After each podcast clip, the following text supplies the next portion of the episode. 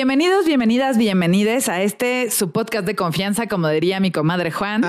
Y al primer episodio de nuestra quinta temporada, no puedo creer que ya tenemos cinco temporadas, que nos estamos arrancando otra vez y ha sido lindísimo leer sus comentarios, todas las porras que nos echan y todos los bonitos mensajes que nos hacen saber que nos van a extrañar o que nos extrañaron mientras no estuvimos. Y pues hoy me acompañan aquí Juana. Oli, ¿cómo están? Oye, sí, ya la quinta. Y aparte, o sea, la quinta de encontrarnos, platicar, nutrirnos y también como recibir cosas súper lindas de la gente que nos escucha. De aumentar nuestra tribu. De aumentar nuestra tribu. Le contaba hace ratito a Marta Yavetza que por ahí de junio estaba, este, estaba en un, en un, en un entrenamiento y eh, en un entrenamiento en línea de personas eh, de toda Latinoamérica y de repente mientras me estaba presentando así, hola, mucho gusto, soy Juan Aguilar, no sé qué, de repente dos personas de ese entrenamiento me dijeron, Juano, ¿eres el de psicoterapia para llevar? y yo, no mames. Bueno, fue, ándale, fue mi momento Paris Hilton. Está lindísimo, está lindísimo. Y Marta.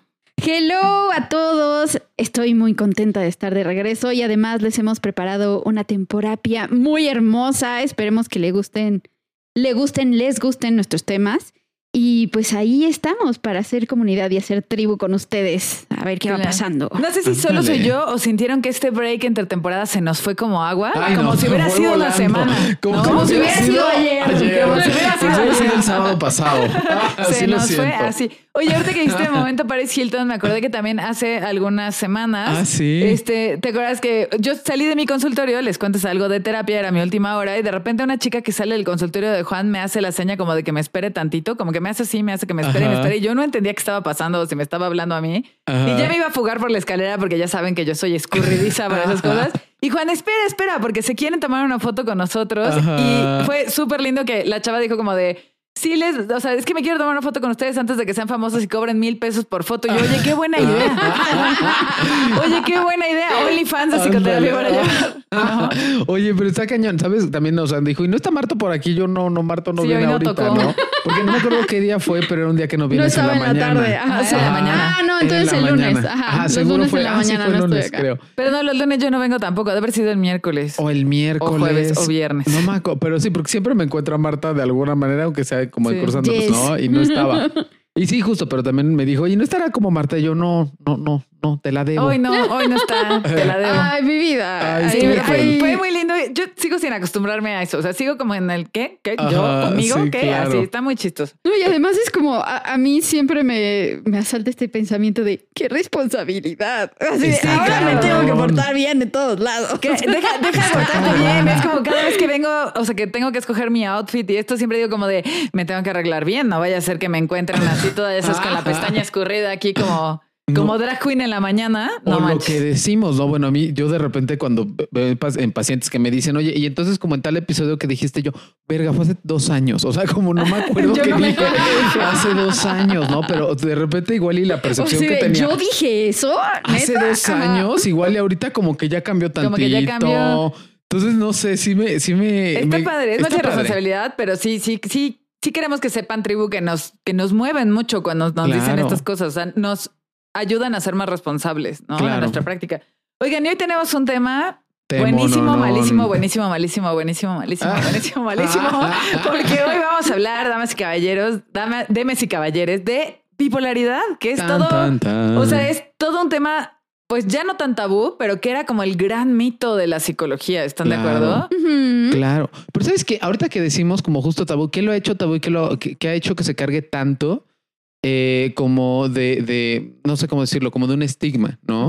O sea, creo que hemos trabajado todos los terapeutas, incluyendo psicoterapia, para llevar como en que se hablen de los temas de eh, salud mental, pero al mismo tiempo, o sea, eso tiene una ganancia, que es que se ponen los temas por sobre la mesa, pero también tienen una pérdida un poquito o algo que no está tan chido. Y es que se abaratan un poco los conceptos, ¿no? Sí. Entonces, de repente, cuando decimos bipolaridad, o sea, Marta ayer estaba de buenas y hoy está de malas. Sí, ya es bipolar. Es bipolar. No, no, eso no es bipolaridad. O, ¿O no les ha pasado que sus pacientes le dicen así de, es que mi mamá dice que soy bipolar, es que mi papá dice que soy Sí, bipolar? y yo, claro, no, no. no, ser bipolar es otra cosa. Y es No, muy heavy. Y justo hay que tener muchísimo cuidado con este tipo de etiquetas, porque como dice Juan, se abaratan los conceptos, trivializan la enfermedad y además se vuelve algo que parecería parecería cotidiano, ¿no? Que parecería, ay, todos somos bipolares de vez en cuando. Y es como, no, amigos, no. o sea, y la bipolaridad. el estigma. Exacto. Porque es así como de, eres esta cosa horrible, ¿no? Exacto, porque además lo hacen de una manera denostativa que puede acabar lastimando a la persona aún sea bipolar o no, ¿no? Entonces eso también, como tengamos mucho cuidado con ese tipo de conceptos. Y pues hoy estamos aquí para deshebrarles la bipolaridad, ¿no? Lo que viene siendo hacerles su caldito de bipolaridad, muy bien desmenuzado. con verduritas. con verduritas, para que nos entiendan muy bien de qué se trata. Y entonces, sí, eh, yo creo que es importante que hagamos como la advertencia o el disclaimer de que pues mucho cuidado con autodiagnosticarse. O sea, creo que lo primero que yo quiero decir es que este es un padecimiento clínico que no puede obedecer a un autodiagnóstico. O sea, esto es una sí, o sea, tiene criterios muy, específicos. incluso de tiempo, o sea que ahorita vamos a, a de clasificación. Exacto. Claro, y esto sí lo tiene que diagnosticar, pues principalmente un psiquiatra, pero también lo puede diagnosticar un psicoterapeuta clínico, ¿no? Entonces, mucho ojo con que ahí su coach empresarial les diga usted tiene bipolaridad, mucho ojo con que el padrecito les diga que tiene bipolaridad, o sea, mucho ojo con eso, porque sí, no es un diagnóstico fácil.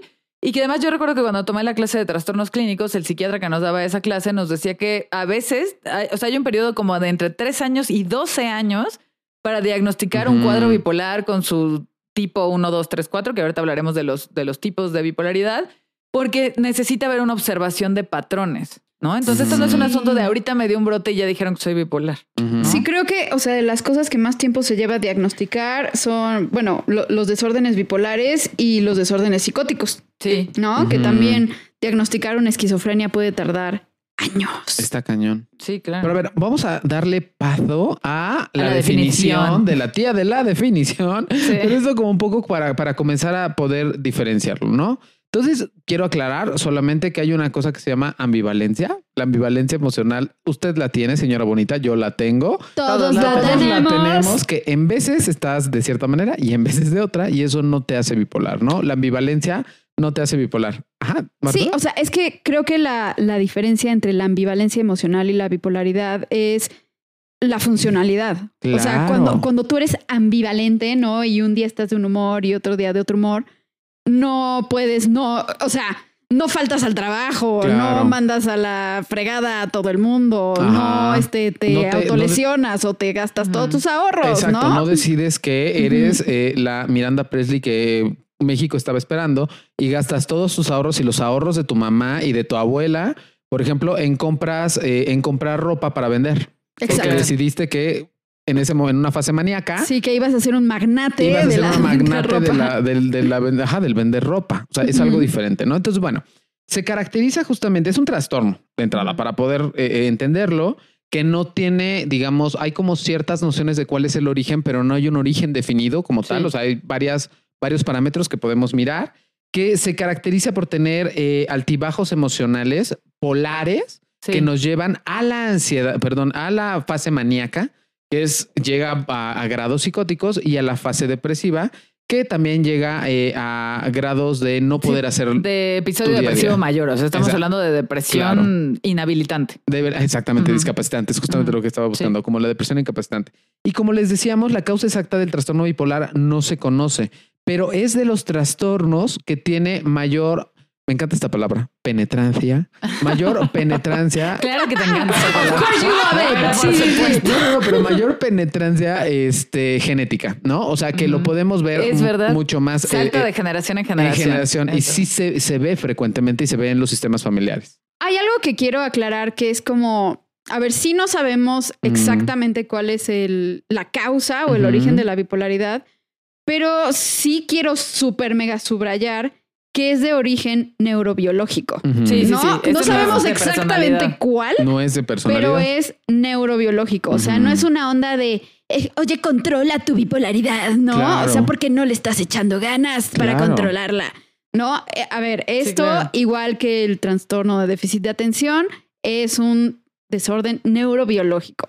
Por lo tanto, se requiere medicamento para atenderlo. Claro. Claro, yo ahí quiero hacer otro disclaimer importante y es que ah, digamos, se le llama trastorno bipolar a fechas más recientes. Mm. Anteriormente se le consideraba como, bueno, se le nombraba trastorno maníaco depresivo. Que se oye horrible. Que está horrendo. Justo a eso viene mi aclaración, ¿no? Que de repente este estigma también sale de la cultura popular cuando eh, de repente en una serie, en un noticiario, en un algo, salen un rollo de, y esta persona que era maníaco depresiva, o sea, se oye espantoso. y entonces después, ya por ahí del los 98, 99 o del 2000, se oficializó el término trastorno bipolar para ya no referirse a este como el trastorno maníaco depresivo, pero si, usted se echa una película viejita y hablan de manía y depresión, es esto. claro. Ahora, creo que sería importantísimo que les explicáramos a nuestros escuchas qué es un episodio maníaco slash hipomaníaco y qué se considera un episodio depresivo, ¿no? Porque, a ver, o sea, dentro de los desórdenes bipolares hay varios tipos, ¿no? En específico, el DSM-5 hoy en día considera como... Cuatro. Yo aquí les traigo. Ah, ok, perfecto. Es que siento que los que son causados por este, enfermedades médicas o sustancias, no sé qué. No, entonces ya no sé cuántos son. tipo 1. Eh, si quieren doy la clasificación y ahorita les especificamos los como la diferencia entre manía, ¿no? Eh, hay cuatro tipos de trastorno bipolar. El tipo 1, que es cuando se ha sufrido al menos un episodio maníaco, que después sigue de un episodio hipomaníaco o un episodio depresivo, que se caracteriza por psicosis. es bien importante que en el trastorno bipolar tipo 1 hubo psicosis, ¿no? O sea, obviamente hay una desconexión de la realidad que ahorita les explicamos un poco más detallado. En el trastorno bipolar tipo 2, que estadísticamente es el más común, es eh, donde se ha sufrido al menos un episodio, episodio depresivo mayor que ha sido discapacitante y como mínimo un episodio, episodio hipomaníaco, pero nunca hubo un episodio propiamente maníaco o psicótico. O sea, esta persona está como justo lo que dices, en esta parte, Juan, de se gastó todo su dinero y el de su mamá y el de su abuela en comprar ropa que va a vender porque tiene una energía que no puede. Este es, este es el episodio maníaco pero no está desconectado de la realidad. o sea, el pensamiento pudiera parecer delirante, pero no es psicótico. Ahorita les vamos a explicar, porque eso es como muy clínico, ahorita se lo explicamos. El, el, trastorno bipolar tipo 3, más bien le llamamos trastorno ciclotímico, que es eh, personas que han estado en esta variación y en esta alternancia de, de, periodos con síntomas de hipomanía y con síntomas depresivos, no tan graves como un episodio depresivo mayor o como un episodio maniático o psicótico, pero que son oscilantes durante semanas o meses. Que esto también es más común y es bien difícil de diagnosticar porque normalmente a la gente ciclotímica la diagnostican primero con trastorno límite de la personalidad. Exacto. Y o con inclusive ansiedad o depresión generalizada. Y que ya años después dicen, ah, chinga, pues era ciclotímica, ¿no? Lo que necesitaba era un estabilizador del estado de ánimo, porque ahorita les hablaremos de la farmacología. Y el tipo 4 comprenden ya, ahora sí, todos los trastornos de tipo bipolar inducidos por fármacos, medicamentos, drogas, alcohol, eh, enfermedades autoinmunes como la de Cushing, esclerosis, etcétera, etcétera. O sea, el 4 ya es toda la parte como médica que decías, ¿no? Como lo inducido por sustancias y esto. Pero el 1, 2 y 3 se, se clasifican así. Claro. Muy bien. Y ah, bueno, una cosa que me parece importantísimo mencionar es que, eh, digamos, el trastorno bipolar es de los más difíciles de diagnosticar por lo siguiente. Porque para poder ser diagnosticado, como bien decías, Beto, se necesita un periodo largo de tiempo de observación. Entonces, puede ser una persona que haya sostenido más que menos su ansiedad o su depresión, e inclusive que a través del consumo de sustancias psicoactivas haya, haya automedicado. Ajá, y deja todo automedicado, ojalá con que tu ribotril, que tu clonazepam. Sí, no, o, sea, uso de sustancias, este, no muy... o sea, en las fases hipomaníacas o en la fase maníaca, haber consumido algún depresor, ¿no? O sea, como de repente alcohol, el consumo de alcohol en cantidades elevadas, o al revés, en la parte eh, depresiva.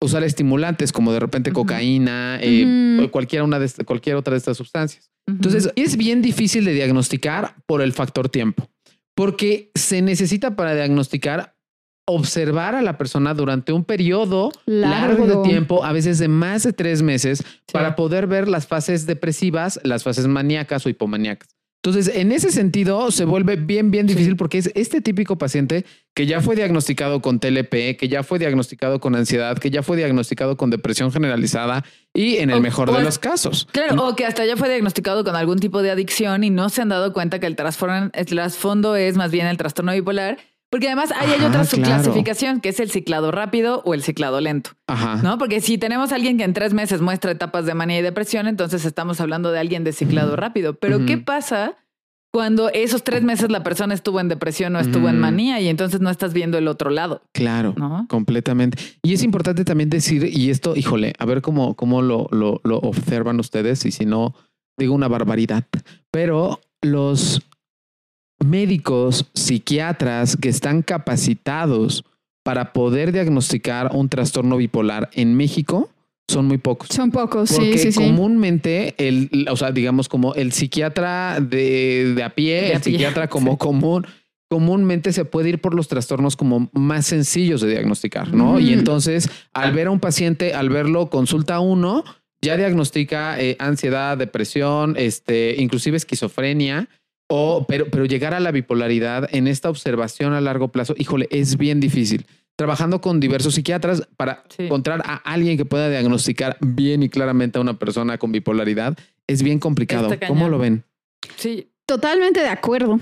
O sea, siento que es muy fácil confundirlo con otros trastornos. Hay que hacer un diagnóstico diferencial muy, muy fino. No, incluso a muchos pacientes se les pone a llenar ciertos, pues sí, como formatos literal de cómo amaneciste el día de hoy, cómo estuviste el día de hoy, cómo, ¿no? Para ir viendo cómo cambia el humor durante los días. Claro, completamente. Marta, justo nos ibas a contar qué, qué diferencia la manía, la psicosis, ¿no? Para que nuestra, nuestra diría, diajo a nuestro público de a pie, porque ya entendía que se refieren con hipomanía.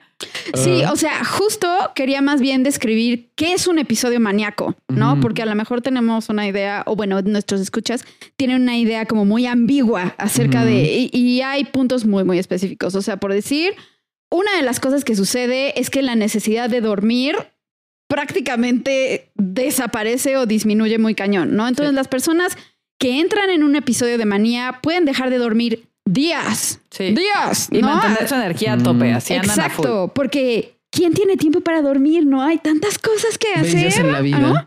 Exacto, exacto, ¿no? Em, también son personas que empiezan a hablar muy, muy rápido.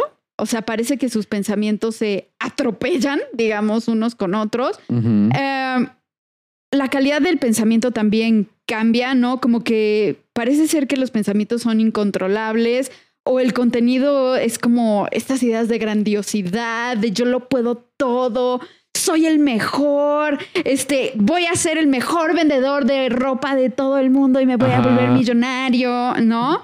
Eh, aumenta esta parte como de distracción, ¿no? Por eso también a veces se confunde con el TDA porque la persona no se enfoca, no se acuerda de nada, no se concentra. Eh, la actividad en general aumenta muchísimo. Esta parte como de estar inquieto, estar trabajando en 17 cosas a la vez, no terminar nada, em, cometer actos como de mucha, mucha impulsividad o incluso actos como que, pongan la integridad de uno mismo o de otras personas en peligro, o sea, como manejar sin cuidado o ingerir este, diversas sustancias o gastarse todos los ahorros o esta cuestión como de hipersexualidad, ¿no? Ah, y entonces voy parejas, parejas, parejas, parejas. Sí.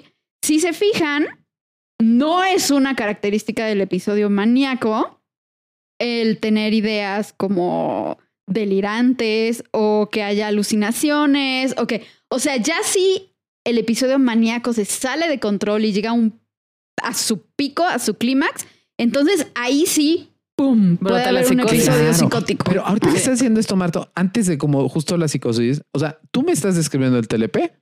O sea, tú lo ves, sí, sí, tú así, o sea, tú lo, si tú lo ves así en una hora de sesión de terapia, tú dices, güey, claro que esto es un límite. trastorno límite de personalidad. Y ese es el mayor de los problemas, que se ve así. O sea, que cuando llegas a una hora de sesión, o sea, en una hora de sesión o de consulta de psiquiatría, se ve así, pero en realidad tiene ese trasfondo muchísimo más complejo. O, químicamente quiero hablar, o eh, fisiológicamente, neurobiológicamente, más complejo, que puede llegar hasta allá, porque el TLP, o sea, digamos, no, no tiene esta, esta condición fisiológica tan riesgosa como lo puede tener la bipolaridad en la fase maníaca. ¿no? Exacto. Y también eh, ciertas condiciones de duración, como, o sea, para que se considere un episodio maníaco, necesita durar una semana o más. Ajá. Claro. Ahora, ahí en esta parte de brincar a la psicosis, ya es cuando sí hay delirio, hay alucinación. Exacto. Fíjate que en algún momento me tocó atender un caso hace mucho tiempo, o sea, de un paciente bipolar que tendía la psicosis donde su episodio, su primer episodio psicótico comenzó él llegando a un parque, o sea, se sentía como muy agitado, tenía días que andaba hipersexual, había tenido como muchos encuentros sexuales así random por la vida, ¿no? Y de repente llega y se sienta en una banca, voltea y ve un pájaro y ahí él se da cuenta que es Dios, ¿no? O sea, se sienta en la banca, voltea al árbol, en el árbol hay un pájaro y él dice, no mames, soy Dios y no me había dado cuenta, ¿no? Y entonces empieza a andar él por la vida como en este plan de predicar, de escribir textos, de todo. Y, o sea, obviamente si tú llegas con tu familia y le dices, soy Dios, pues la familia empieza a sospechar que algo no está bien. Sí, claro. Y lo primero que hicieron fue internarlo como para bajar el episodio psicótico, pero ya después, bueno, tardaron varios años en, llegar al punto del, del, diagnóstico de trastorno bipolar tipo 1, porque él sí llegaba a psicosis frecuentemente. Pero ahí, o sea, este es un ejemplo como de la desconexión ya absoluta de la realidad. Exacto. Eh, alguna vez también me tocó saber de un caso, ese me lo contó un profesor, ¿no? Mm. De un hombre que llega a su casa y encuentra en el baño una caja de Kleenex y en ese momento se da, dice que se da cuenta que su esposa lo engaña y sus hijos han sido suplantados. ¿no? Eso tiene un nombre, ¿no? Se llama síndrome de, o sea, el que cuando crees que tus, ajá, exacto. No me acuerdo eso. Tiene un, pero tiene, un nombre, específico. siempre he tenido terror a sentir eso. No, quiero que me suplanten a Camus, la verdad. Ándale, pero sí, ese tipo de ideas son psicóticas. Exacto. E, eso, así cuando lleguemos a nuestro episodio de trastornos psicóticos, les vamos a decir el nombre de todos esos síndromes extraños donde por decir la persona puede pensar que está muerta, que sus órganos están volviendo de algún otro material que no son sus órganos. ¿no? lo que la caracteriza justo es la ausencia de realidad. ¿no? Exacto. O sea, el hecho de que la realidad que todos están viviendo, yo no la estoy viviendo y aparte no me doy cuenta. cero contacto con la realidad, ¿no? Y me acuerdo mucho que justo este profe psiquiatra que nos daba trastornos clínicos nos decía que la mayoría de los bipolares que están en estado maníaco no se hacen daño porque genuinamente se quieran hacer daño, salvo que tengan otros componentes de personalidad que ya hablaremos, ¿no? Sino porque si él dice que se va a aventar del piso, del piso 10 de un estacionamiento, porque puede volar. Sí, porque obvio puedo volar. Es porque genuinamente cree que puede volar. ¿no? Sí, sí, sí, No es un asunto de me voy a suicidar, es un asunto de te voy a enseñar cómo si vuelo. En la fase maníaca. En la fase maníaca prepsicótica. O después de llenarme de quién sabe cuántas sustancias, agarro el coche y voy y me estampo, ¿no? O sea. Y para, demostrar que soy inmortal. Exacto. Y, sí quiero hacer como esta aclaración, como, ¿qué es el episodio hipomaníaco? El episodio hipomaníaco tiene todas estas mismas características que acabo de mencionar pero en un grado mucho más bajo, o sea, tan bajo que la persona puede continuar siendo funcional y vivir en su día a día y no se pone tanto en riesgo. Y el episodio hipomaníaco, para considerarse así, necesita durar nada más cuatro días. Sí, exacto. En el episodio hipomaníaco lo que vemos es justo lo que decías, Marta, de la aceleración en el lenguaje y en el pensamiento, es muy frecuente que hasta se sientan hiperproductivos porque en esos cuatro o cinco días logran todo lo que no habían logrado en un año. ¿no? Exacto. Y más bien la gente los ve como muy energetizados, ¿no? Como de, ay, anda super pilas. Pues no anda super pilas, anda hipomaníaco. Y justo quien, los terapeutas que trabajamos con, con pacientes con trastorno bipolar, tenemos que tener un filtro bien finito para saber si nuestro paciente anda contento o anda hipomaníaco, ¿no? Así como de estoy contento y energizado o ya se nos botó a la hipomanía. Claro. Porque además, algo que he aprendido yo en este tiempo de trabajar con psiquiatras y con personas con trastorno bipolar es que además son muy susceptibles a los cambios del clima. O sea, los bipolares son estacionales. Sí, En algún, hubo un tiempo que Carlos Lima, psiquiatra de aquí de Plenia, y yo llevábamos varios casos bipolares y ya sabíamos que en abril y mayo era cansadísimo porque todo el mundo andaba hipomaníaco o maníaco y ya sabíamos que en noviembre los teníamos que buscar para que volvieran, porque como andaban depresivos, no, no regresaban a terapia y teníamos que andar como de, hola, ¿cómo estás? Oye, ¿cuándo vas a venir a tu consulta? Y, y, sí, de verdad es que en eh, eh, la neurobiología se afecta también por el clima. Claro, completamente. Ahora, rapidísimo, ¿qué sería un, qué características tendría un episodio depresivo mayor? ¿No?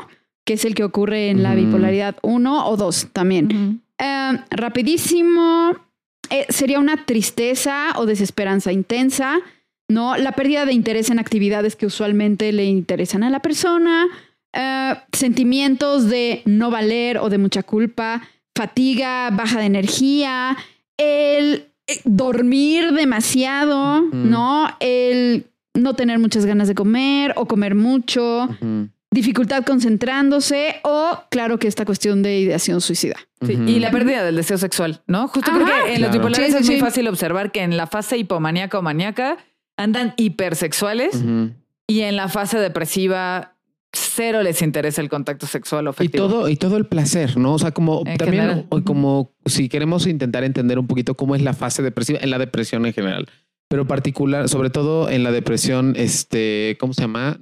Ay, se me fue la palabra, como nostálgica, no. La melancolía. La melancolía, la depresión melancólica o En, la, en, la, en la fase depresiva de la bipolaridad, eh, vamos a ver cómo justo, o sea, para, para poder entender un poco cómo, cómo, cómo se vive, es como si de repente el café ya no supiera, la música ya no se sintiera, eh, la película que me encantaba ya no me encanta y todo, todo el mundo se vuelve como un poco gris. Sí. por ejemplo, depresiones que tienen que ver con duelos, que es diferente, pues hay una, hay, hay, hay una razón más que menos clara, ¿no? De la pérdida. Pero en una, eh, digamos, en, en, una depresión derivada de una condición bipolar, no hay forma de saberlo. No, es una solamente completamente neurobiológica. O sea, de un día para otro se suprime la, producción de serotonina y dopamina y la persona se va para abajo ¿no? durante semanas. Y lo que la persona vive es esto. O sea, la vida un día estaba poca madre. Estaba poca madre. El martes todo está gris. O sea, la sensación es todo está gris y no hay una razón aparente. No he perdido nada, o al menos nada aparente. Hace rato, justo para las recomendaciones audiovisuales, estábamos revisitando el, episodio de Modern Love que les voy a, buenísimo. A, recomendar hoy. Y JP me decía, o sea, pero es que neta pasa así, o sea, neta no hay un detonante o ocurre una cositita chiquitita, ¿no? Y ya, ¡pum! Todo el mood se voltea y es como, sí, ¿no?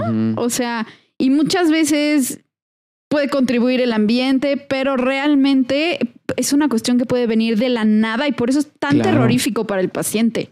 Claro, y, también pensando en esta parte empática, por eso también entendemos que una persona bipolar con o sin diagnóstico se vive como una persona que está fuera de la normalidad, ¿no? O sea, alguien que padece esto ve a todos los demás teniendo un orden más o menos estable en sus vidas y ellos tienen siempre esta sensación de que, pues, ahorita estoy bien, pero mañana quién sabe cómo voy a estar, lo cual hace también que las personas con trastorno bipolar sean eh, son de los trastornos que tienen más alto índice de suicidios, ¿no? Porque de pronto las personas están muy cansadas de ciclar, ¿no? O de sentirse extraños y fuera de lo normal. Justo ahorita, ahorita que decías el suicidio, ya me acordé de algo que iba a decir hace rato. En la fase maníaca, si se da una especie como de autolesión o suicidio no es, digamos, como con intención generalmente de suicidarme. O no es con una intención clara de quiero terminar con mi vida. es con un, muy probablemente quiero probar que puedo volar, quiero probar que soy Dios. Sí, tiene que ver con el impulso. Tiene que ver mucho más con el impulso que no se puede detener. En la fase depresiva sí tiene que ver con una sensación de estar muerto, porque en la depresión hay una sensación de estoy muerto y estoy sosteniendo la vida muerto, ah, mejor ya me muero. Lo cual me parece bien, bien, bien, bien importante que atendamos la parte, eh, obviamente, psiquiátrica, que es una obviedad, pero la parte psiquiátrica en este contexto, pero también la parte psicoterapéutica. ¿Por qué? Porque si de alguna manera una persona comienza a mover los eh, neurotransmisores de tal manera que se, digamos, por ponerlo entre comillas, se normalicen, pero no hay un sentido de vida. Claro, no hay una estructura, no hay, estrategias, herramientas. Ajá, y, sobre todo como sentido de vida. O sea, no hay una razón para que yo me quede aquí y estaba en una fase depresiva. Muy probablemente cuando suba la energía, porque lo que pasa es que la energía comienza a subir, puede ser que termine cometiendo algo en contra de mí. ¿No? O sea, termine como lastimándome, termine incluso suicidándome. Sí, sí, sí. Y es que además, imagínense o sea, en el día a día, no poder planear nada, no poder completar proyectos o tienes que sobrecompensar en la fase maníaca todo lo que no hiciste en la fase depresiva. No, o sea, toda lidiar con toda la culpa que te da el, o sea, las sonzadas o las tonterías que puedes haber hecho durante la fase maníaca de, güey, me gasté el dinero de la universidad de mis hijos, ¿no? este, o choqué, es el tercer coche que choco, ¿no? O sea, también tengo varios pacientes con familiares, o, sea, específicamente papás o mamás bipolares, y ellos, cada vez que sus papás tienen un episodio maníaco depresivo, lo viven como con mucha desesperación o lo viven como un abandono así terrible, como de otra vez, o sea, mi, no puedo contar con mi mamá, no puedo contar con mi papá, ¿no? O sea, y entonces imagínense el no estar en control de tu cerebro en ese sentido y ya que estás en, en tus cinco, tener que lidiar con todo el aftermath de lo que pasa en esos episodios, ¿no? Por eso también es importantísima la parte psicoterapéutica, para que haya conciencia de enfermedad, porque si no hay conciencia de enfermedad no se puede hacer pinches nada, ¿no? Y que uno pueda empezar, el paciente más bien puede empezar a prevenir y a trabajar con este tipo de cosas para que no resulte tan desastroso cuando se dan esos episodios. Claro. Creo que parte de las dificultades tiene que ver con que la persona, como cuando no hay conciencia de enfermedad o les cuesta mucho trabajo, yo creo que de, todos los pacientes con los que me ha tocado trabajar, a los bipolares es a los que les cuesta más trabajo hacer conciencia de enfermedad, ¿no? Y cuando no hay conciencia de enfermedad, pues tampoco hay apego al tratamiento, ni psicoterapéutico ni farmacológico. Y es por eso les decíamos hace rato, es un trastorno que tiene que tratarse clínicamente con fármacos. ¿Qué fármacos se le prescriben normalmente a una persona con trastorno bipolar? En términos generales, eh, un estabilizador del estado de ánimo, que ese es básico, como para evitar que las oscilaciones sean más intensas. Un antidepresivo y algo que controle la ansiedad, que normalmente viene derivado de los medicamentos antipsicóticos, ¿no? Es bien importante que la persona lleve este tratamiento integral, porque si no tiene estos tres medicamentos en conjunto, o si cuando ya salió del cuadro maníaco o depresivo, no mantiene su estabilizador de estado de ánimo, o sea, no se lo sigue tomando, la situación va a volver a oscilar. O sea, justo lo que uno trabaja con un paciente bipolar es evitar las oscilaciones y evitar que estas oscilaciones sean violentas, porque además es un trastorno, y esto es tristísimo, pero es un trastorno que tiende a agravarse con la edad sin tratamiento. si no se trata, o sea, porque hay un costo muy grande a nivel biológico, ¿no? O sea, hablando de, del cerebro con estas oscilaciones, ¿no? Y, y entonces va a haber o sea, nuestras capacidades cognitivas van a sufrir claro. a la larga. Ajá. Y sabes que también he visto, Betsa, que les cuesta mucho seguir el tratamiento porque hay pacientes que aman sus episodios hipomaníacos.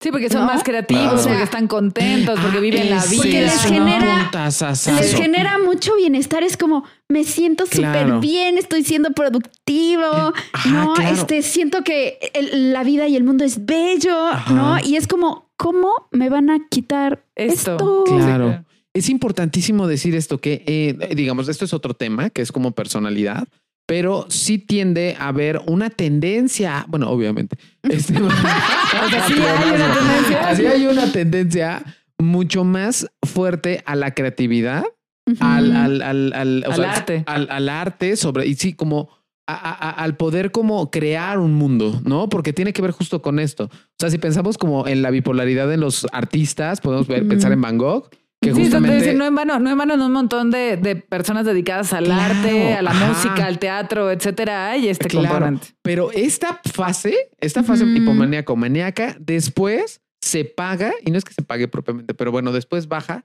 a una fase depresiva donde cuando están hasta abajo están hasta abajo y para levantarse después, sin la hipomanía, me refiero, para levantarse después está dificilísimo. Sí, se siente casi imposible. Claro, si vemos a Britney Spears, Amy Winehouse, este, eh, Van Gogh, o sea, vemos estos artistas que llegan a esto. O sea, ¿Y cómo renunciar a eso? O sea, ¿cómo renunciar a esta parte que sí me hace, bueno, que pareciera que sí me hace ser yo, ¿no? Que me hace, que me da este poder creativo.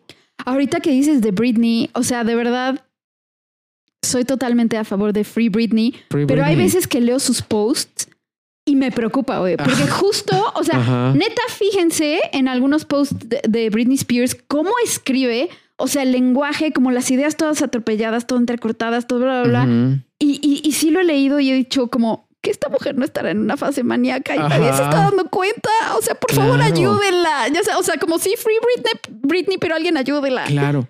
Lo, cual me lleva a pensar en esto. Ahorita pienso en una amiga que hasta, hasta ahorita me está cayendo el 20, que muy probablemente es bipolar. No, muy probablemente. Hasta, pero hasta ahorita me está cayendo. La tacha? Me acaba de tronar la tacha de conciencia de claro que ella puede estar como haber pasado por esto, sobre todo por lo que pasábamos en la prepa. Pero creo que una gran pregunta, sin obviamente querer que la gente vaya diagnosticando por la vida tú eres bipolar o no, pero ¿cómo podrías tener, darte un poco cuenta de que algo podría tender hacia allá? Como que algo podría darte una noción de que igual va para allá. Pero a ver, espera, yo ahí sí quiero hacer también otro, como otra aclaración, ¿no? Porque justo dices, o sea, decíamos, no hay que autodiagnosticarse y justo sí yo invitaría a las personas a que no diagnostiquen por la vida a alguien, ¿no? Porque de pronto a ver, si psiquiatras y psicoterapeutas no siempre están capacitados para eso, imagínate aquí a la vecina diciendo, yo creo que tu mamá es bipolar. Entonces, más bien ahí yo diría que si ven que la persona tiene oscilaciones de estado de ánimo muy marcadas y que le causan una ¿Cómo las ves, Betsa? O sea, ¿cómo ves esas oscilaciones así en el, en el, en el, día, a día? En el día a día, lo que, lo que decía Marta, ¿no? Como este súper rush de energía que va a tope, que la persona habla rapidísimo, tiene mil energía para todo, entra, sale, está como en otro, en otro tiempo, como en aceleración. Y que de repente a lo mejor tres semanas no la ves, se desaparece, ves más bien que su ritmo de hablar, de pensar es muy lento, ¿no? Algo ocurre ahí. Yo lo que les recomendaría es que además si están viendo la disfuncionalidad en la vida de alguien, más bien invítenles a asistir a una consulta. Claro. ¿No? Como de, oye, no sé cómo percibes tú esto, yo a veces te veo muy bien, a veces te veo muy triste.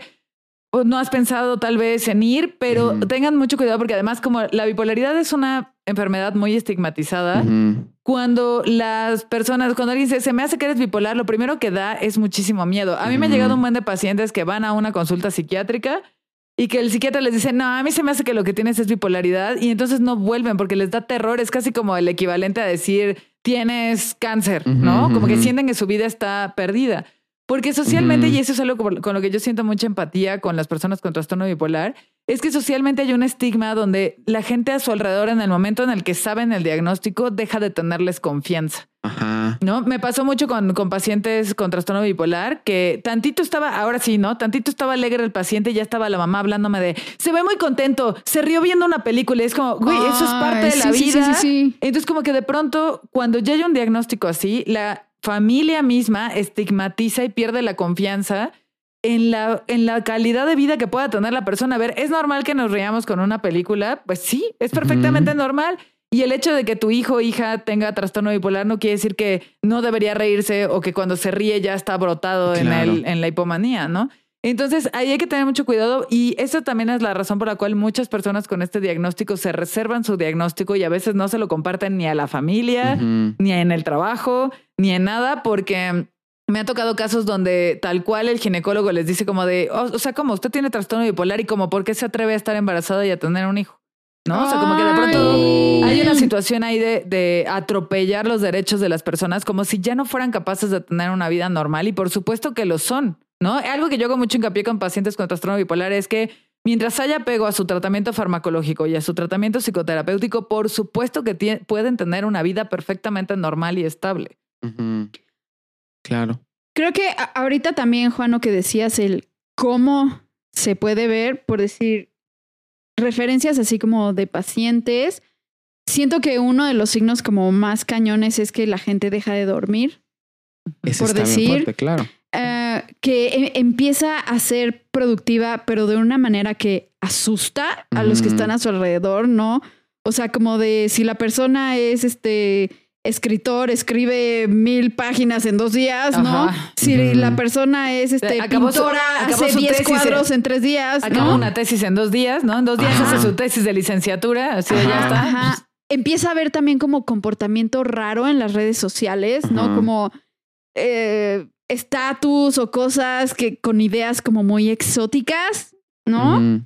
También empieza a ver esta eh, como nosotros le llamamos como las ideas de grandiosidad, o sea, digamos este optimismo, pero ya infundado en las cosas y que suena como, ¿what? ¿No?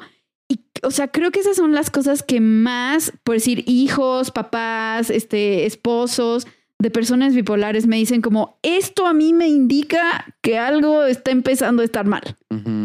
Ajá. Sí, o que algo está cambiando, porque justo aquí, como decíamos, la idea es que haya menos oscilaciones o sean menos violentas.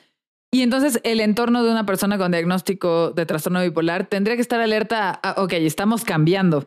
O sea, había esta oscilación, ahorita estamos cambiando, como de pasó de no dormir, ahora ya está durmiendo seis horas al día, pues puede estarse estabilizando o podemos estar viendo el tránsito hacia la depresión. Hacia la depresión, claro. Y es que conectándolo con lo que decías, Betsa, es que, o sea, siento que es como ni muy, muy, ni tan, tan, ¿no? Porque por una parte es como, a ver, el que su hija, hijo se ría no tiene nada de malo, pero también, o sea, siento que es útil que la familia empiece a conocer como los marcadores muy específicos de que un episodio de manía o de hipomanía o depresivo está así como a, punto de pasar. colegas psicoterapeutas que nos escuchan también, creo que vale muchísimo la pena que podamos mirar cómo recibimos a las familias, ¿no? O sea, ¿qué, familia llega cuando es familia de una persona que fue diagnosticada con bipolaridad? Muy probablemente ya pasó por un brote, muy probablemente ya pasó por, muchísima ansiedad muchísimas veces ya, o sea, ya fue al sacerdote, ya a lo mejor ya temió que su hijo, hija, esposo, esposa, mamá, papá se suicidara. O estuviera sí, ya se puso en riesgo, ya puso en riesgo, o sea, ya los puso en riesgo también, ¿no? a ellos. Claro. Entonces, recibimos a la familia cansada. Recibimos una familia harta. O enojada. Recibimos una familia muy enojada también, ¿no? Angustiada que por supuesto que a la menor provocación, a la menor risa, a lo mejor al menor esbozo de sonrisa va a decir manía, auxilio, socorro. Me explico. O al, revés, al primer domingo de down que nos puede dar a todos en la vida. El domingo de bajón. El domingo de bajón, en ese momento ya es, o sea, por supuesto, depresión, por favor, súbanle la dosis, ¿no? Entonces también un poco como ir, ir, ir a, o sea, el proceso terapéutico creo que también conlleva ir acompañando a la familia a gestionar todas las emociones que están involucradas en el fondo de esto. Fíjate que lo que yo he visto es que las familias oscilan también. o se acaban en la oscilación donde entonces si el paciente está estable, la familia está estable. Y entonces está chida y se va de vacaciones y conviven y adoptan un perrito nuevo y todo está cool. Pero en cuanto la, energía de la hipomanía llega o en cuanto llega el episodio depresivo, la familia oscila también. ¿Qué es lo que yo veo normalmente con familiares de pacientes con trastorno bipolar? Que cuando el, paciente empieza a subir un poco la hipomanía, a la familia se le bota la ansiedad, pero entra, entra en una ansiedad casi psicótica. O sea, entran igual en esta ansiedad donde es que yo vi que se rió con una película y entonces ya, porque el otro día mientras dormía oí que se rió y entonces no es normal reírse cuando te duermes. Y es como, wow, wow, wow, wow, ¿no? Y ahí, como dices, como terapeutas hay que hacer este acompañamiento, pero aquí me voy a aventar mi golazo. Y es que la familia tiene que ir a terapia también. Sí. O sea, no es un asunto porque de repente la, familia se quiere agarrar del terapeuta del paciente con trastorno bipolar o del psiquiatra y quieren que el, terapeuta y el psiquiatra los sostengan a los ocho, ¿no? De la familia o a los cinco o a los tres. Y es un rollo de no, o sea, para poder entender conciencia de enfermedad, poder ayudar y acompañar al familiar y que tú puedas tener una vida digna y libre y etcétera, necesitas tu propio proceso terapéutico. O, eh, decir, o al revés, o amárralo. O sea, lleva al, al, paciente con bipolaridad que ya tiene un diagnóstico y que no quiere tomar tratamiento y la familia ah, está perfectamente clara del tratamiento. Eso es durísimo. Me tocó alguna vez trabajar con una familia, un papá, una mamá, este, ya unos adultos, pues más bien como adultos mayores, o sea, como de 60, 65 años, que iban a sesión, cuando yo los vi aquí en el consultorio dije, bueno, es una sesión de pareja o algo. No, era una sesión de cómo, traigo a mi hijo bipolar. Cómo, traigo a mi hijo o cómo, qué hago con mi hijo bipolar, mi hijo bipolar, un hijo de aproximadamente 35, 40 años. Clarísimo de su diagnóstico, clarísimo de haber llevado el tratamiento, habiendo abandonado el tratamiento, pero en hipomanía y en fases depresivas, vamos a decir, eh, funcionales. O sea, no lo llevaban a la disfuncionalidad. sí, sí. sí. Pero cuando estaba en la hipomanía, o sea, sí hacía unas cosas que la familia decía, Dios, es que ¿qué hago? Sí, como lidio con esto. Ajá, porque aparte no lo puedo meter a un psiquiátrico porque no. cumple con las características de un psiquiátrico. No lo puedo tener aquí. Ya tenemos Sí, o no me puede decir, este, pues sí, no, cumplo con mi trabajo. no, o sea, todas sus obligaciones es funcional, es responsable, las cumple. Y, y, los santos señores tenían 60 y 65 años como para estarse aventando ciertas cosas que yo decía, Dios de mi vida, pobre, pobres, pobre familia. Yo decía, por favor, Ali, o sea, de verdad creo que aquí lo que se tiene que trabajar son como los límites que puedes poner, porque ese es tan funcional como para poder tener un trabajo propio y a veces es tan, o sea, porque sí lo puedes sostener, como para poder decir, hijo, o sea, esto no se puede, esto, no se vale. En esta casa, no, si tú quieres de aquí, de aquí para allá hacer esto, órale va, pero de aquí para acá, en esta casa no porque no estamos hablando de alguien que esté discapacitado, pero estaba justo en la línea. Entonces, miren, se los digo, ya me estoy enojando. pero, ¿sabes qué? Se me acaba de ocurrir toda una nueva línea de episodios de psicoterapia para llevar, Porque hay trastornos psicológicos muy específicos que son súper difíciifíciles para la familia. o sea, por decir, hablando bipolaridad, trastornos de alimentación, que madrecita santa el TOC. O sea, deberíamos hacer una serie que sea como para, usted familiar de la persona que tiene trastorno de conducta alimentaria o para usted familiar ¿no? De la persona con bipolaridad. Eso estaría muy chido. Ya tenemos la temporada 6 planeada, entonces. Ándale, sí, ya tenemos la 6. Así, para, como andamos hipomaníacos, ya hicimos la temporada 6. Sí, creo que eso que dices, Juan, también es bien cierto. O sea, a veces quien no va a terapia, quien no va al proceso, es el paciente. Es el paciente. Y, la familia hace todo. Sí, la familia hace todo, ¿no? Y yo he visto eso, que de pronto oscilan y que a veces creen que como ya están invirtiendo tiempo, dinero y esfuerzo en que el paciente tenga su tratamiento, pues ellos ya no deben ir a terapia. Y es como, no, esto no está gratuito y obviamente vivir como esta parte de la angustia, el enojo, la tristeza. Y es bien complicado, por eso empatizo mucho con las familias, pero de repente sí dan ganas de agarrar a la señora y decirle, señora, por favor, vaya usted a terapia, ¿no? O sea, como de usted no va a poder resolver el episodio bipolar de su hijo, vaya, vaya usted a terapia también, ¿no? Y sí es bien complicado y a veces es muy incomprensible, especialmente cuando hay resistencia al tratamiento, cuando la persona no quiere ir a terapia, no quiere tomarse los fármacos y además hace este tipo de cosas que le sobreestimulan. Dios. O sea, ¿qué haces? O sea, ¿qué haces como familia? Es que de verdad a veces, o sea, cuando estás en, o sea, en esas situaciones que son tan límite, cuando digo tan límite me refiero como el límite está tan difuminado, o sea, que no es, o sea, que estás a nadita de estar allá o acá. A veces lo que toca justo es poner un límite, ¿no? O sea, como hasta aquí yo ya no puedo, o sea, yo ya no puedo ayudarte, tú adulto de, por poner una edad, 40 años, sí o sea, yo ya no puedo. No puedo, con esto. O sea, y también se vale, también se vale eso, pero sí es una decisión bien complicada y que además causa una culpa secundaria tremenda. Claro. Y sabes que, o sea, yo lo veo como, o sea, yo no tengo familiares con bipolaridad, pero sí tengo familiares con, con trastornos psicológicos importantes. Y siento que, que, por decir, es una cosa cuando una persona eh, tiene toda esta sintomatología pero está en la angustia como de no tengo ni idea ni de qué me pasa, ni de cómo se llama esto, este, no sé cómo manejarlo, no tengo los recursos o herramientas para manejarlo, mm. ¿no? O sea, hay cero conciencia de enfermedad para tratarme. Exacto. Ahí es como cuando dices, eh, eh, a, ver, ¿no? Pero cuando ya una persona completamente en sus cinco tiene total conciencia de enfermedad, sabe cómo se llama lo que tiene, sabe qué tiene que hacer para eh, modularlo, controlarlo. Tiene los recursos económicos y el apoyo familiar para hacerlo. Y ahí decide que no, no quiere, ¿no? Ahí sí es como, a ver, por mi propia seguridad, yo tengo que crear cierta distancia o tengo que enfriar el vínculo para que si en algún momento regresas, te compones o lo que sea, quede algo que rescatar de esta relación. Claro. ¿No? Sí, porque de otra manera no va a quedar nada. O sea, el vínculo se va a consumir y no va a quedar absolutamente nada. Exacto. Si yo me quedo ahí como, saco de box para que me estén maltratando, agrediendo, este, al pie del cañón, ¿no? No va a quedar nada que salvar de ese vínculo, ¿no? Cuando la persona se recupere. Entonces, pues ese tipo de cosas pasan. Y también a lo mejor comparto esto, más bien comparto esto para que quienes nos están escuchando, si papá, su papá, su mamá, su hermano, hermana, pareja, etcétera, han tenido eh, una situación de trastorno bipolar que no se han querido tratar y ustedes ya están desgastados, tratando de alejarse, tratando de autopreservarse, pues también está bien. o sea, no se, sientan mal, también se vale. Claro.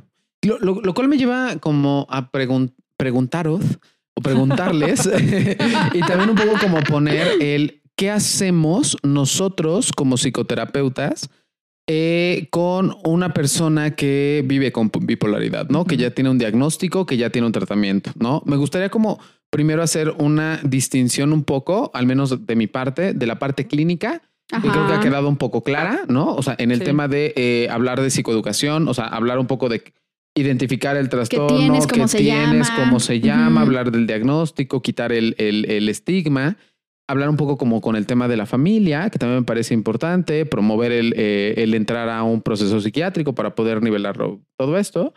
Eh, y me gustaría a mí en particular hablar de las pérdidas, ¿no? Cuando tú tienes un diagnóstico, y esto lo voy a hablar no como psicoterapeuta clínico, sino como psicoterapeuta existencial, cuando tú tienes un diagnóstico, el hacerte consciente de ese diagnóstico conlleva una pérdida y una pérdida muy grande. Y la pérdida más grande es la de la seguridad de tu cuerpo.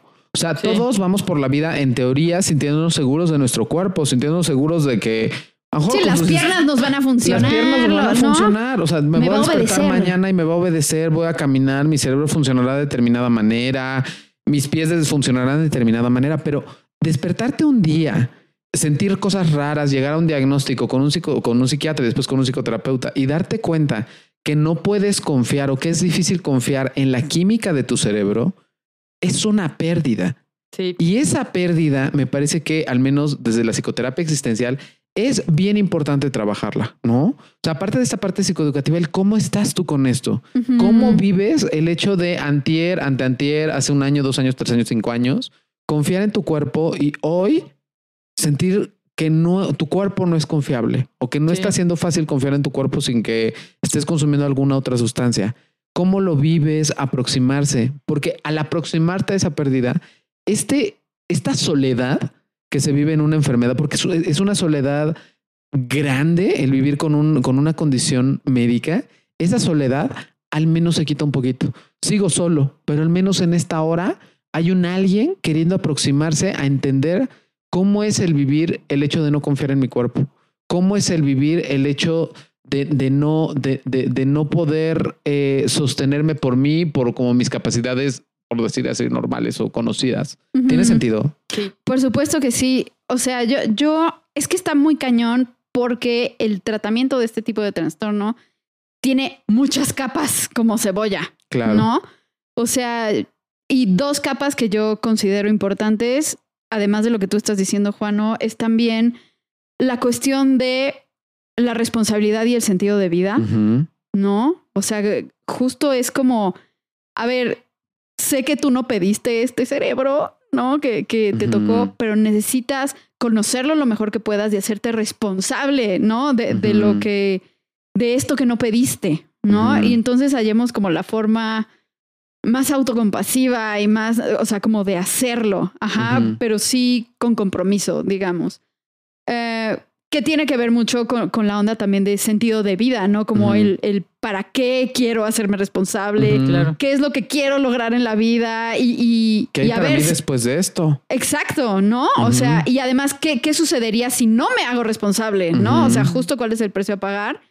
Y la otra capa para mí es la de los duelos y la autocompasión, ¿no? Porque yo lo veo como que no nada más es el duelo de no poder confiar en tu cuerpo, sino hay infinidad de otros mini duelos, ¿no? Claro, claro. Cosas que nunca vas a poder hacer a lo mejor o que no puedes lograr o que, o sea, porque y, y, es y el procesar todo eso y acomodarlo y claro. ¿Cómo cuál es, Marto? O sea, ahorita que lo dices porque me parece que es bien interesante pensar en qué qué cosas pierdo cuando tengo un diagnóstico, si no, como qué qué cosas has escuchado en tus pacientes de repente como ya no voy a poder hacer esto, ya no voy a O sea, hay pacientes que sí, por decir, llegan como por convicción propia a esta cuestión de no quisiera tener hijos. Porque me da mucho miedo heredarle esto a mis hijos. No, es, es para mí como tan feo y lo he sufrido tanto claro. que no quisiera, ¿no? Y entonces, no mames, como procesar toda la decisión de, ok, esta persona no quiere tener hijos, ¿no? O quería yo X trabajo, ¿no? Que requiere de enfoque, concentración, este, constancia, bla, bla, bla. Y tengo que aceptar que soy una persona que a veces no puede ser constante. Entonces no voy a poder hacer esto. Y no es que no quiera, no puedo. Y no es que no quiera, no puedo. O que incluso ese trabajo me pone en riesgo, ¿no? O sea, porque puede ser un trabajo excesivamente demandante, que tenga, eh, no sé, demande mucho esfuerzo físico, privación del sueño. Sí, claro. O estos trabajos como de Wall Street o, ¿no? Ah, ok. Donde entonces si no vas a dormir, si te van a estar llamando, si te vas a alterar, pues tal vez no es la opción, ¿no? Ajá. Exacto. Eso es importante. Claro. Yo vería, ay, perdón. No, no. Ah, yo vería esta parte, o sea, del propósito de vida me parece increíble. Y también vería que o trabajo mucho con pacientes bipolares la parte de conectar con el lado positivo, ¿no? Como, a ver, claro, es un trastorno. Para empezar, siempre les digo, a ver, estadísticamente todos somos neurodivergentes porque hay, una, hay un mito llamado neurotipia, ¿no? Porque la última estadística de la OMS dice que el 89% de la población mundial somos neurodivergentes y solo el 11% es neurotípica. Entonces, pues no es típica si solo es el 11%. Entonces los atípicos son ustedes, fíjense. Exactamente, ¿no? Sí, si nos estás escuchando, amigo neurotípico, pues fuck you, ¿no? Sí, por ser neurotípico. Este, entonces, el resto de nosotros somos neurodivergentes. Entonces, siempre les explico que la neurodivergencia es algo que nos da diversidad y que hace que este mundo sea mucho más interesante y mucho más colorido y que esté lleno de matices. Entonces, primero les digo como, en primer lugar, como hay que quitarle el estigma y la culpa a la neurodivergencia, más bien como bienvenido a este lado colorido de las cosas, ¿no? Es el primero. Y el segundo es saber que cada neurodivergencia tiene su lado súper positivo y su lado súper brillante y súper bonito. Tiene un superpoder. Y algo que yo he observado mucho en pacientes con trastorno bipolar es esto que hablabas. Es gente súper creativa, súper artística, con una capacidad de aprender y de retener información importantísima, brillante. Gente que además de repente es excelente em, aprendiendo cosas nuevas, ¿no? De repente justo les se da un poco ahí, se les sube un poco la energía medio hipomaníaca y de repente aprenden todo un idioma. O sea, en algún momento tuve un paciente que de verdad en un episodio de hipomanía aprendió alemán. O sea, alemán. sí, sí, no dos meses de hipomanía y te manejaba el no alemán. italiano. No, sí, no, no portugués, no. No portugués. Dos meses alemán. de ida y vuelta, perfectamente, porque él dijo, pues yo creo que puedo aprender, ¿no? Y tal cual hasta de broma me dijo en la sesión, me acuerdo que me dijo como de, mira, ahorita estoy estable, pero ya planeé que en mi próximo episodio de Hipomaníaco voy a aprender coreano, porque me interesa el coreano. pero, pero qué buena canalización de energía. O sea, a ver, yo no puedo aprender coreano, no sé, ni en dos meses, probablemente ni en dos años, y alemán probablemente tampoco. Qué buena onda tener este superpoder donde tu mente durante ciertos periodos trabaja a ese nivel, ¿no? Qué buena onda. Y entonces siempre trato como de, ok, entiendo la parte difícil y la parte, desde esta compasión, la parte complicada de la renuncia que decías a los proyectos de vida que tenías, pero también veámosle este otro lado donde esto es un superpoder que te lleva a tener ciertas características. Y trabajo mucho eso y trabajo mucho el sentido de responsabilidad. Pues esta parte profunda de, a ver, tú eres un adulto responsable que ya tiene un diagnóstico, que tiene conciencia de eso, que sabe qué tratamiento seguir y que tiene las herramientas necesarias. Y entonces no le toca a nadie más andar detrás de ti como nana diciéndote, tómate tú, no sé qué, tómate. Es como, no, tú estás responsable de tus medicamentos, de tus citas, de todo esto. Porque también eso les, les empodera, porque muchas veces la familia los trata como si estuvieran discapacitados o como si no tuvieran uso de sus facultades. Y perdónenme, pero no, ¿no? Entonces trabajamos mucho esta parte de vamos a transformarte en una persona 100% autónoma, 100% responsable de tu proceso. Capaz incluso de pedir ayuda cuando lo requieras, como decir, oigan, perdón, ya me estoy brotando, ayuda. Sí, sí, sí, sí, Ya se me está yendo, ¿no? Ayuda. Entonces, esas son las cosas que yo, que yo diría, Juan. Y eso, eh, o sea, porque hace rato que hablábamos de, o sea, cómo era importante que la familia reconociera como ciertos sintomillas ahí, pero también es igual de importante que el paciente aprenda a decir, oigan, Sí, relájense un chingo. Eh, o sea, no, help. Sí, claro, no, ayuda. O sea, como de, creo que esto se me está saliendo de las manos. Por sí, como de, ¿saben que ya me estoy sintiendo deprimido otra vez? Este, pueden hacerme, en caso de que sean menores de edad, de pronto me ha tocado trabajar con adolescentes con diagnóstico de trastorno bipolar. Sí, como de, oye, mamá, ¿me puedes hacer una consulta con el psiquiatra? Ya me estoy deprimiendo un poco, ¿no? Eso también es importante que sepan. Y que si son adultos también se apoyen, ¿no? En su familia, en su pareja algo que también es bien importante es que de pronto me preguntan los pacientes como de, oye, estoy empezando una relación con alguien, ¿debería decirle que tengo trastorno bipolar? ¿No? Y yo siempre les digo, esto es algo que obedece, o sea, hay tres esferas en esta vida, la vida pública, la vida privada y la vida íntima, ¿no? Y les digo, un diagnóstico de esta naturaleza obedece a tu intimidad, o sea, toca lo más profundo de tu ser y en ese sentido, tú puedes compartirlo o no con quien tú te sientas en confianza de hacerlo. Sin embargo, si tú estás pensando que esta relación puede ser formal a largo plazo, vas a compartir tu vida, tu espacio, tu casa con esta persona, sí valdría la pena, no en el sentido de advertirle de, oye, aguas porque soy bipolar, ahí piénsale si te quedas, sino desde esta parte como justo de construir puentes de cuidado mutuo, ¿no? De poder pedir ayuda, de poder dar soporte, de que la otra persona, me ha tocado bien lindas parejas que vienen como a decir, oye, pues es que me acaba de decir que es bipolar, entonces yo vengo a esta consulta contigo como para que me informes un poco de qué se trata, qué puedo hacer, cómo puedo ayudar. Y eso es lindísimo. O sea, al final una pareja se trata de compartir y se trata de ayudarse mutuamente. Claro. De acuerdo completamente. Que por cierto, perdón, este es un chistecín, pero es que hace rato busqué sobre bipolaridad y me salió la segunda búsqueda de Google es por qué los bipolares no aman. No. No entiendo por qué. ¿What? O sea, busqué trastorno bipolar y decía trastorno bipolar clasificación y la segunda búsqueda era por qué los bipolares no aman. no lo sé. Google, Google, aclárame la duda, por favor. Ajá. No.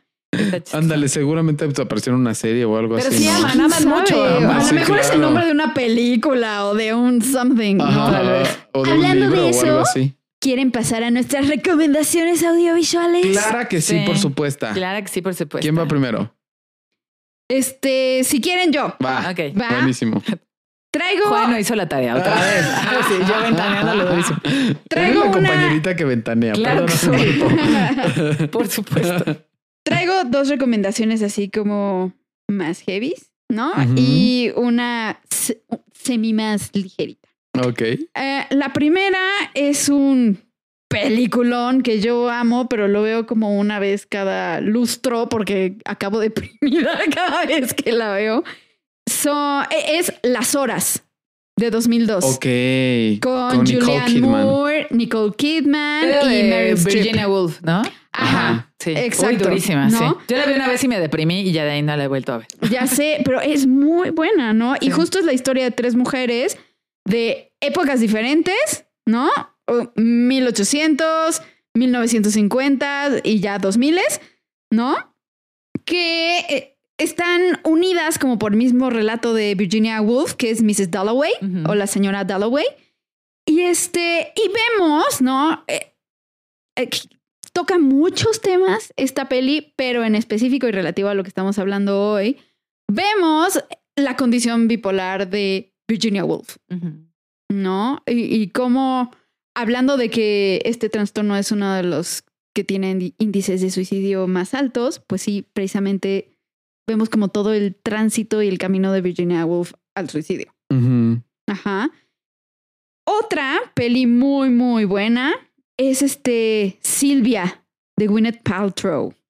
No, no sé si la han visto. No la es, he de- visto es del Esa 2005. no la he visto. Es la vida de, bueno, parte de la vida de Silvia Plath wow. con su esposo Ted Hughes. curioso quién es Silvia Plath. Es una poetisa. Ah, no, Ajá. no la Muy conozco. atormentada, o sea, cuya poesía Súper- atormentadísima. O sea, tú lees sus poemas y dices, a la madre. ¿No? ¿Ah, sí? O sea, son bellísimos, pero sí hablan de una de un, un alma que sufría muchísimo. Muchísimo. Y lo que vemos en la película es su relación amorosa, su matrimonio con otro poeta inglés que se, se llamaba Ted Hughes. Ok. Ajá.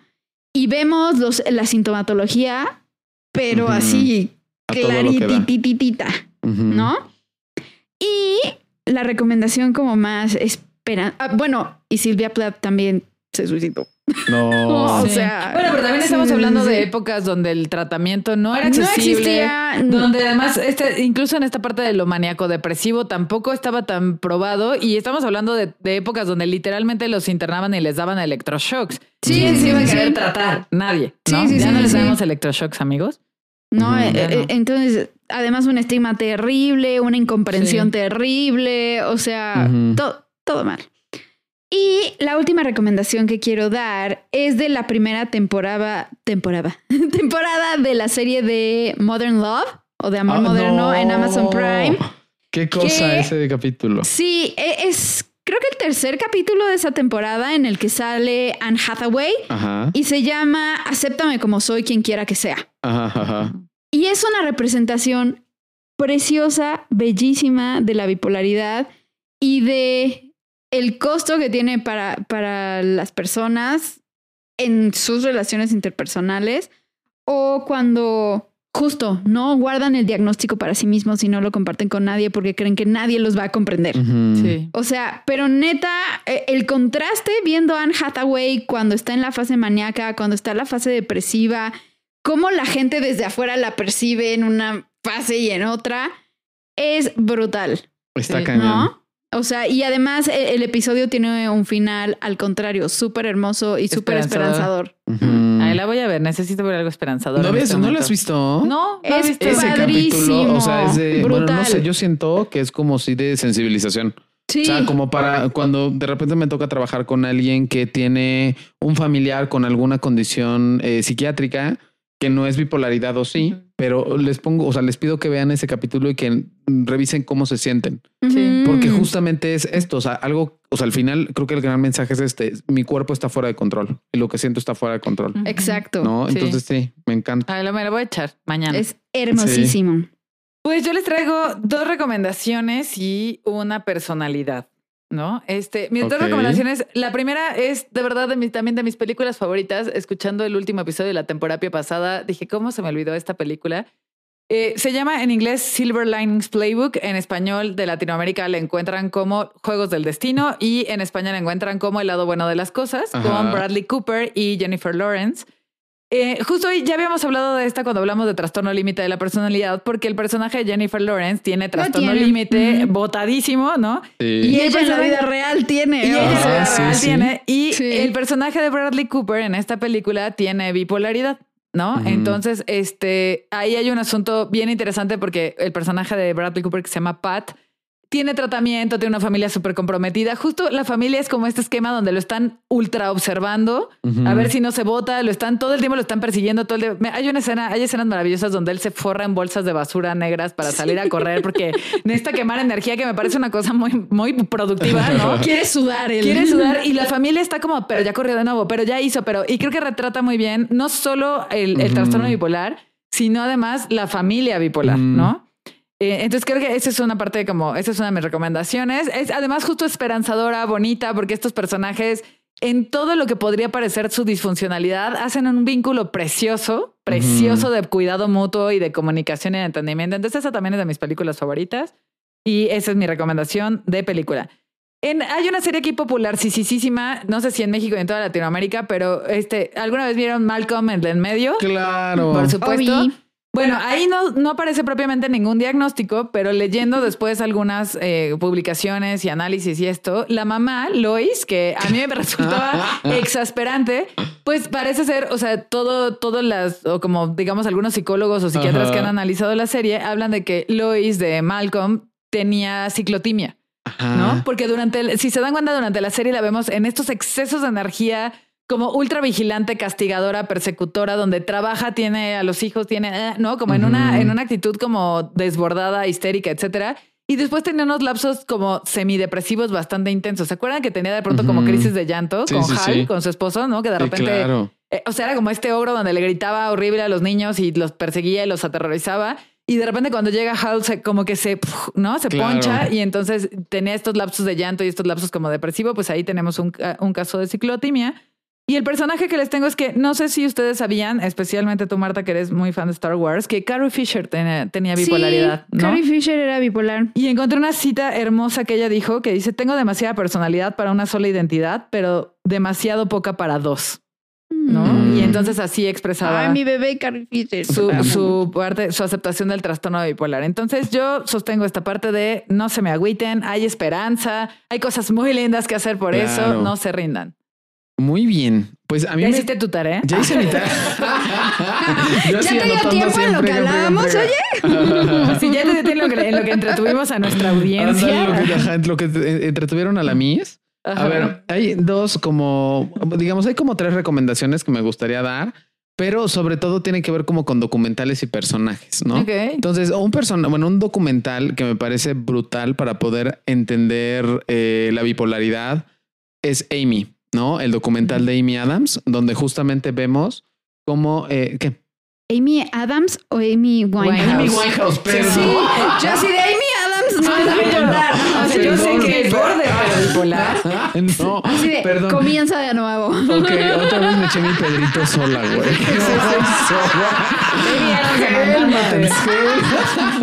No, perdón, Amy Winehouse. Oye, para el próximo tráete tu playera de Hellman. sí, de, de, hecho la traje la otra vez. Ah, bueno, no, pero no el podcast, pero sí.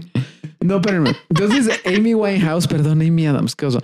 Amy Winehouse, eh, donde justamente vamos viendo la evolución de esta artista, pero también vamos viendo el deterioro y cómo a través de justo estas fases maníacas, sobre todo estas, estas fases como hiper creativas y que aparte fueron explotadas por todo un sistema. Claro. Y por un papá. Sí, que le sacó jugo, así que le sacaron tan despreciable. eso.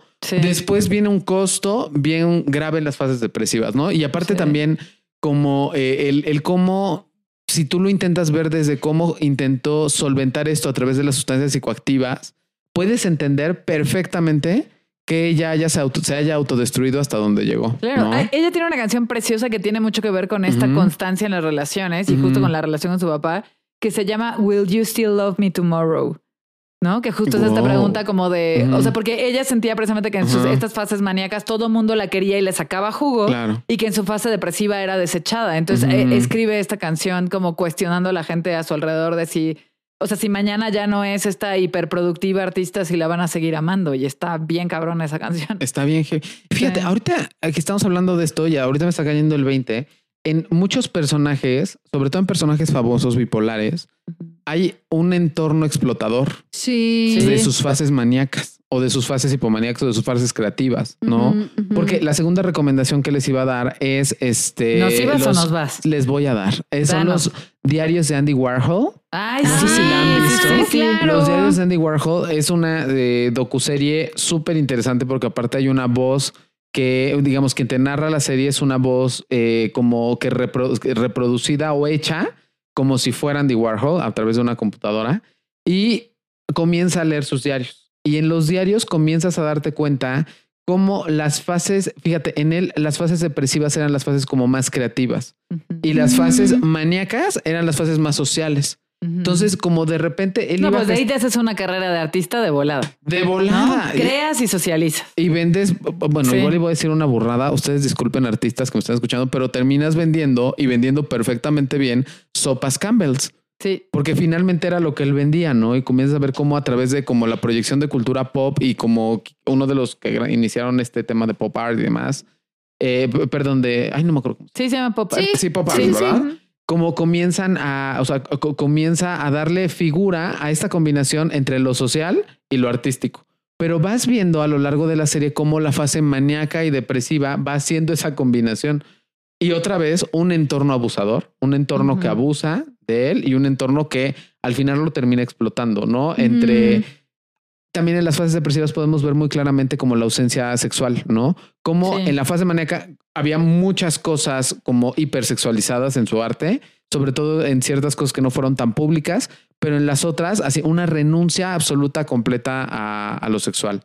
Entonces, esa, esa, esa recomendación sería la segunda. Y la tercera, las eh, cintas de Marilyn Monroe que justamente comienzas a ver otra vez. Ese, ese acaba de salir en Netflix. Ese acaba de salir justamente. No te va a decir nada que no sepamos ya. Ah, pero oye, y esa pobre mujer también, ¿cuántas veces estuvo internada y cuántas? No, no y, abusada por todo el mundo y explotada. Sí, y justamente estas cintas, muy buena parte de estas cintas son de familiares de los de dos, si no me equivoco, uno o dos psicoterapeutas y psiquiatras que pudieron de alguna manera acceder a cierta información de lo que iba pasando en el, en el proceso psiquiátrico de Marilyn Monroe.